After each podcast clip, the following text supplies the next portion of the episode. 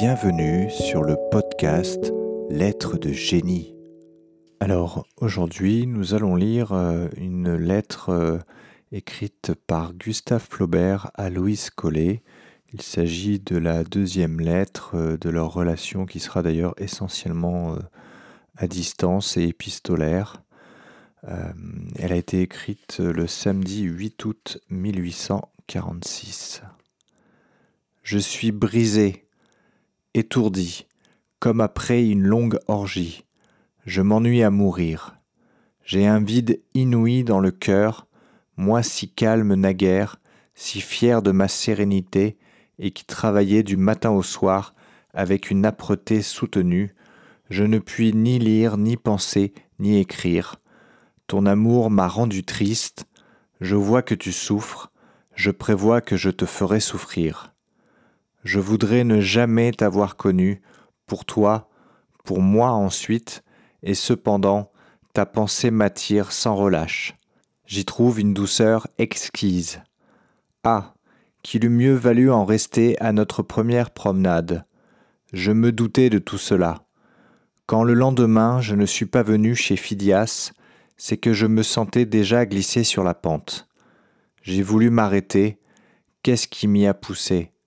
Tant pis, tant mieux, je n'ai pas reçu du ciel une organisation facétieuse. Personne plus que moi n'a le sentiment de la misère de la vie. Je ne crois à rien, pas même à moi, ce qui est rare. Je fais de l'art parce que ça m'amuse, mais je n'ai aucune foi dans le beau, pas plus que dans le reste. Aussi l'endroit de ta lettre, pauvre ami, où tu me parles de patriotisme, m'aurait fait bien rire, si j'avais été dans une disposition plus gaie. Tu vas croire que je suis dur, je voudrais l'être.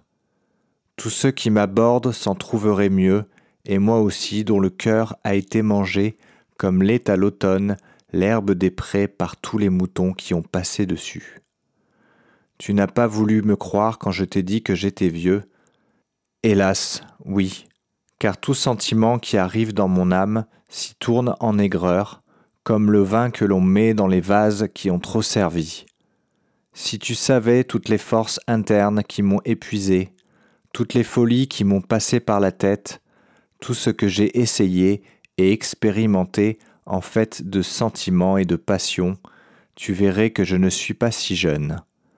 C'est toi qui es enfant, c'est toi qui es fraîche et neuve, toi dont la candeur me fait rougir.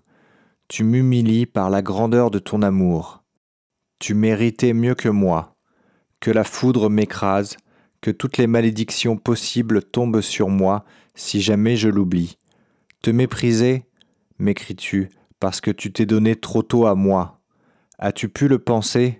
Jamais, jamais, quoi que tu fasses, quoi qu'il arrive, je te suis dévoué pour la vie, à toi, à ta fille, à ce que tu voudras. C'est là un serment, retiens-le, use-en, je le fais parce que je puis le tenir. Oui, je te désire et je pense à toi. Je t'aime plus que je ne t'aimais à Paris. Je ne puis plus rien faire. Toujours je te revois dans l'atelier, debout près de ton buste, les papillotes remuantes sur tes épaules blanches, ta robe bleue, ton bras, ton visage, que sais-je, tout. Tiens, maintenant la force me circule dans le sang, il me semble que tu es là, je suis en feu, mes nerfs vibrent, tu sais comment, tu sais quelle chaleur on m'est baisé.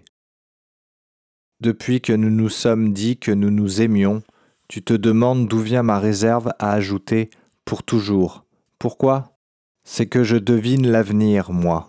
C'est que sans cesse l'antithèse se dresse devant mes yeux. Je n'ai jamais vu un enfant sans penser qu'il deviendrait vieillard, ni un berceau sans songer à une tombe. La contemplation d'une femme me fait rêver à son squelette. C'est ce qui fait que les spectacles joyeux me rendent triste et que les spectacles tristes m'affectent peu. Je pleure trop en dedans pour verser des larmes au dehors. Une lecture m'émeut plus qu'un malheur réel. Quand j'avais une famille, j'ai souvent souhaité n'en avoir pas, pour être plus libre, pour aller vivre en Chine ou chez les sauvages. Maintenant que je n'en ai plus, je la regrette et je m'accroche au mur où son ombre reste encore.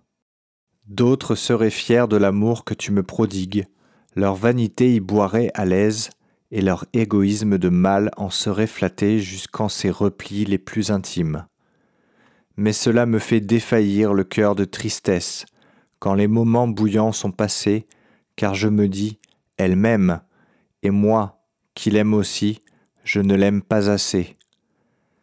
Si elle ne m'avait pas connu, je lui aurais épargné toutes les larmes qu'elle verse.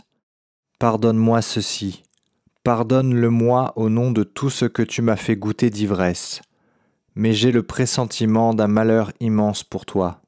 J'ai peur que mes lettres ne soient découvertes, qu'on apprenne tout. Je suis malade de toi. Tu crois que tu m'aimeras toujours, enfant?